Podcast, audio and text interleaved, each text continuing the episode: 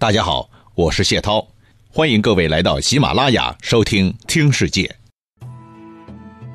接着上一回，继续为您说。话说曹丕当了皇帝以后没多久，西凉出了乱子，被张继平定了。但没过多久，北方的胡人又出来闹事了。还记不记得之前为您提到的柯比能呢？柯比能是北方鲜卑族的老大，不仅打仗是相当生猛的，拉拢当地人民的民心也是很有一套的。开始的时候，科比能只是属于鲜卑族的一个小部落。当时鲜卑部落还是很落后、很没文化的，但是这个科比能所在的地方离汉人的北方要塞比较近，他就抓紧这个时间学习汉族的先进技术和文化。后来东汉末年天下大乱，很多汉人就往北边跑，一出塞外就投奔到鲜卑部落科比能这儿来了。这些外来的汉人进了部落以后，也不是白吃白喝的。他们是带来了先进的文化的，教鲜卑人怎么做武器，还教他们怎么样树立社会的规矩。所以科比能所在的部落，对于整个鲜卑部落来说，进步的最快。后来他当了鲜卑的总老大之后，天天带着手下人出来打猎。当然，这个猎物不是草原上奔跑的那一些小动物，而是指汉人。在和汉人来来去去的拉锯对抗当中，科比能逐渐完善了自己的军营机制。没过多久，就把手下那些部落的士兵训练成一支很有战斗力的部队。听到这儿，也许有朋友觉得，这个科比能是不是就一土匪啊？满脸横肉的，成天打打杀杀的。哎，千万不要小看这科比能啊！虽说他成天带着手下人出来打砸抢。性质和土匪差不多，没错，但是和一般抢劫的队伍不一样的是，这帮人来的时候都是军容整齐的，而且是非常讲纪律的。抢完东西以后，这个科比能也并不贪，不像其他部落首领一样，好看的女人、珍贵的珠宝啊，通通归自己，不是这样的，他反而是断法平端，不贪财物。意思就是说，按功劳来分，啊，不是我老大我分的多，而是谁的功劳大谁分的多。整个分配制度都按汉人的制度来，公开透明。哎，这样一来，他手下的部众能不卖力吗？个个咬着牙拼了死命为他抢东西啊！所以啊，科比能手下的部队是相当齐心的。就这么说吧，这个科比能是个有头脑的人。他管理的手法都是和汉人学的，很专业的。只不过，他的目的是为了本部落着想，其他的立场啥的根本一概不管的。当然，这也情有可原。在那个乱世里边，谁还不是为自己一亩三分地着想啊？天下大事是我们这些人能管得了的吗？先保证我的部落族人吃饱再说嘛。有了这种思想，所以。科比能在北方乱成一锅粥的时候，只要觉得哪边强大，他就和哪边合作的。一开始曹操很强悍，于是科比能就表示要紧随曹丞相混饭吃，并且配合曹操手下的颜柔，搞定了和曹氏阵营作对的田寅和苏伯的河间叛乱。到了建安二十三年，也就是公元二一八年，代地以北的乌桓族。乌桓堤造反了，请求归顺弗罗罕。弗罗罕呢，就率领一万多骑兵去迎接了。结果到了半道上，这个吴臣堤就和人商量说：“这个弗罗罕威信不是很高啊，恐怕降了他不能成就大事。”于是就另外派了人向科比能送信：“喂，老大，要不我降你吧？”这科比能当然高兴了，立刻派了一万多骑兵去迎接吴臣堤了，并且和这个人对天盟誓。当时鲜卑还分为很多不同的部落的，虽然同属鲜卑人，但是相互之间一点不讲团结友爱的，经常会搞些摩擦，拿自己人来开练的。这一次科比能觉得光搞点小摩擦是不够刺激的。干脆啊，要搞就把活动规模搞大一点。于是这一次不但接受了吴成堤的投降，还想办法把吴成堤原本想投降的那个弗罗罕，也就是另外一个部落的老大布杜根的老兄给骗出来了，然后在宴会上咔嚓一声把他脑袋给砍了。弗罗罕的儿子叫谢圭尼，还有其他的部下一起都归顺了科比能。因为考虑到自己把谢圭尼的父亲给杀了。挺过意不去的，所以科比能对谢圭尼是特别友善的。可是谢圭尼愿意想你，不等于那个布杜根心里就爽了，他是相当愤怒的。喂，咋说弗罗罕也是我老大哥？哎，我还是一方的部落老大呀！你把他给杀了，还把他的儿子和部众给收了，有给我面子吗？哦，既然不给我面子，那我当然不用跟你讲客气了，对不对？于是带上自己的部族，就和科比能开战了。当时布杜根的力量虽然不弱，但打起科比能来还是挺吃力的。那行，自己搞不过科比能，那那我就走呗。这个布杜根就把自己的部落带到了太原雁门一带，依附了魏国，当了曹魏的马仔，让曹氏当自己的保护伞。科比能这下就爽喽，赶跑了布杜根，手下的力量就更加壮大了。历史记载说他手下有鲜卑数十部啊，有几十个部落这么多呀。而且，科比能还分派了比能、弥迦、素利等等几个老大，分而治之，各有各的地盘，而且共同约定了，那管自己的地盘，做自己的事情，绝对不能和魏国有交易哦。也正是因为觉得自己牛的不要不要的，所以这科比能胆儿也肥了。后来又协助了乌桓部族来对抗曹魏。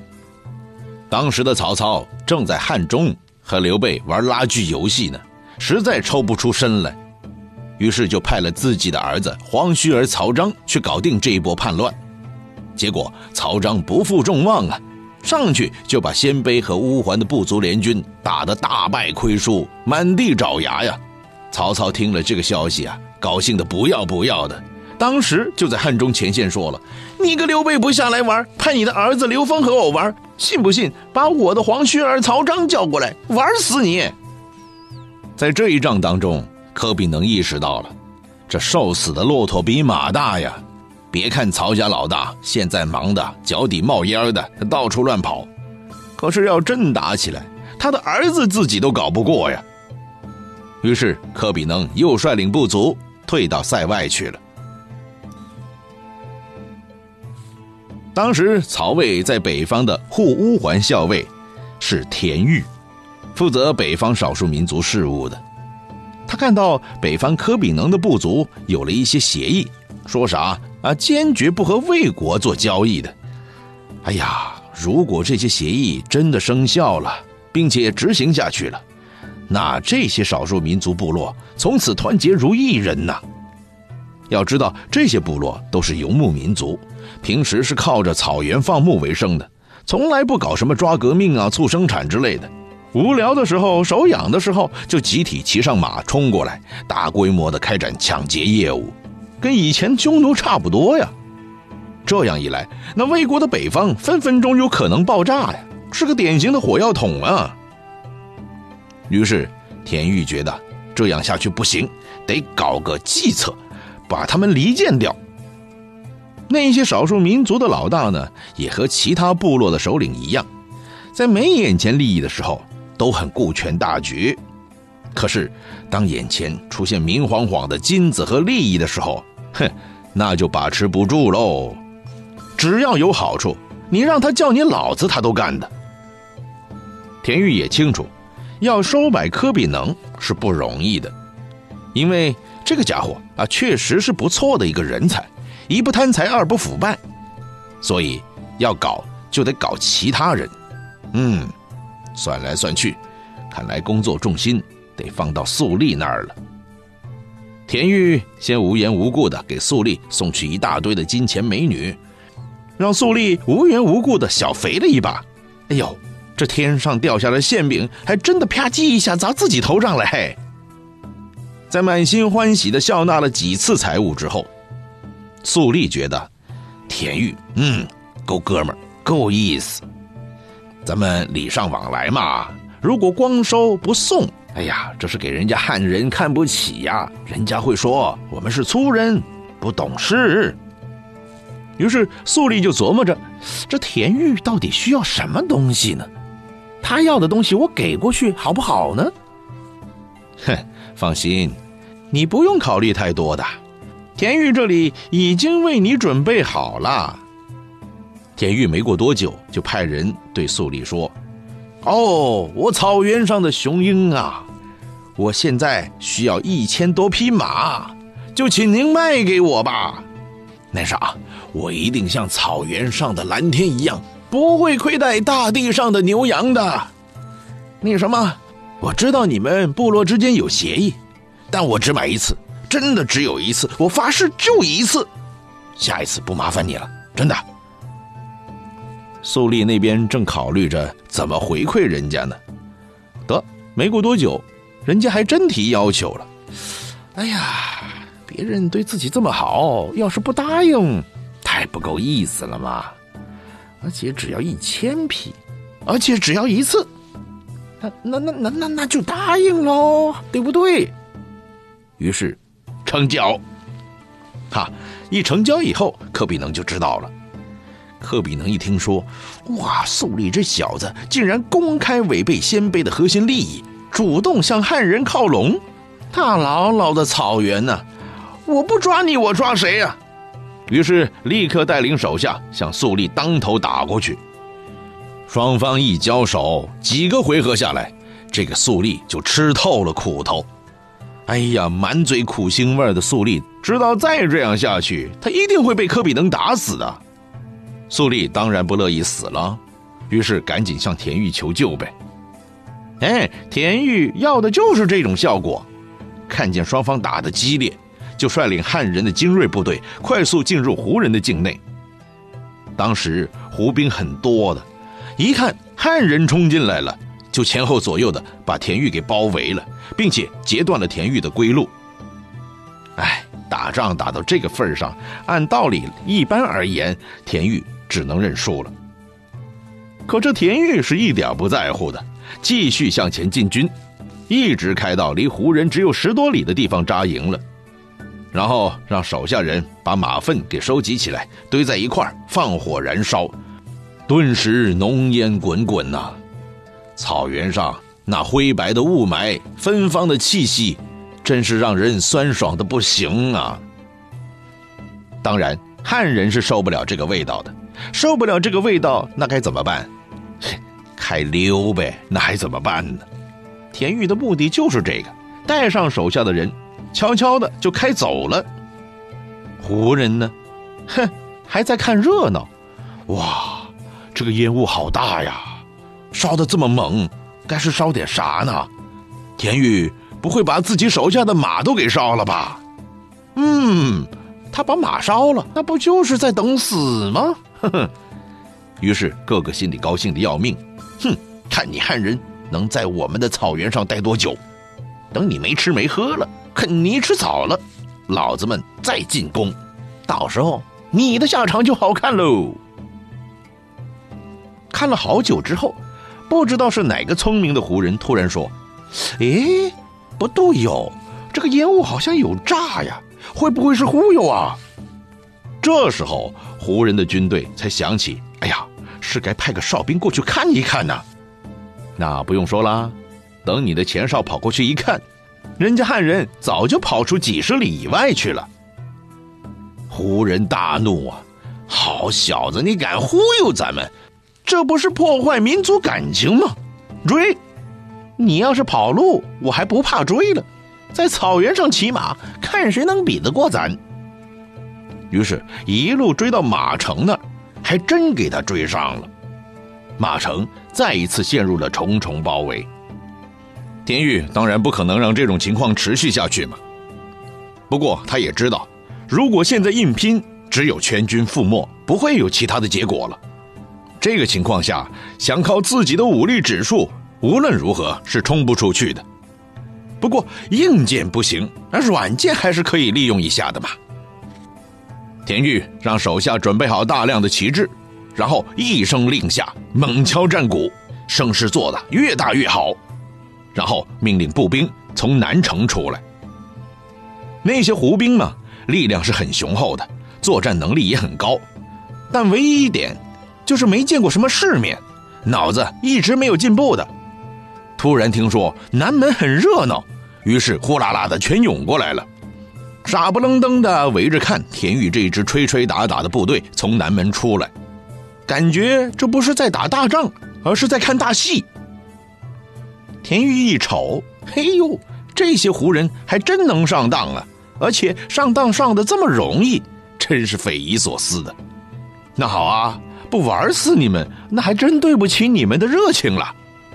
一声令下，自己手下全体骑兵从北门冲出去了，然后绕了个圈包抄到南门去，向正在那里围观的胡兵发起了猛烈的冲锋。那些刚刚从南门出来的步兵。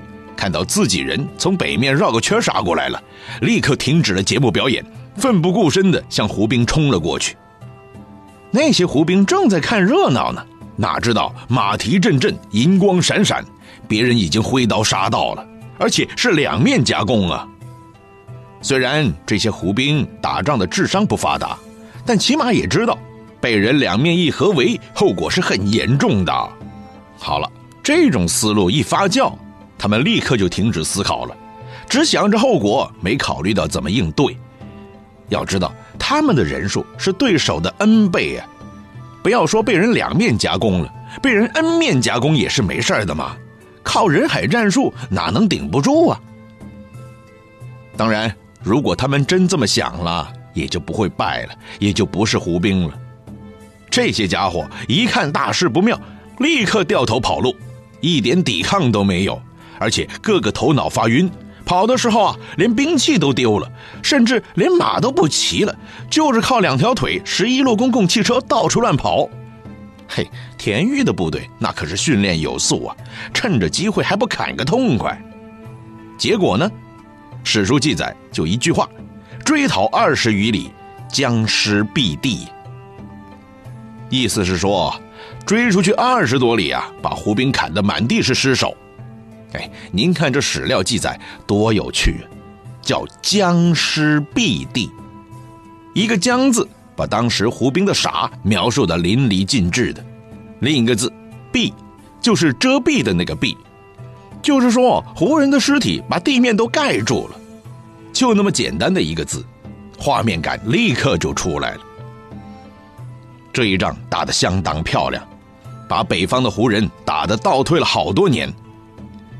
只可惜呀，因为北方民族的特性，以及曹氏家族整个北方政策的缺失，打赢了仗也没使得这一代的少数民族彻底顺服，他们只是被猛扁了一顿，软弱了一阵子，只要后来身体一恢复，又跳出来闹事，所以中国的北边直到 N 年以后还很混很乱的。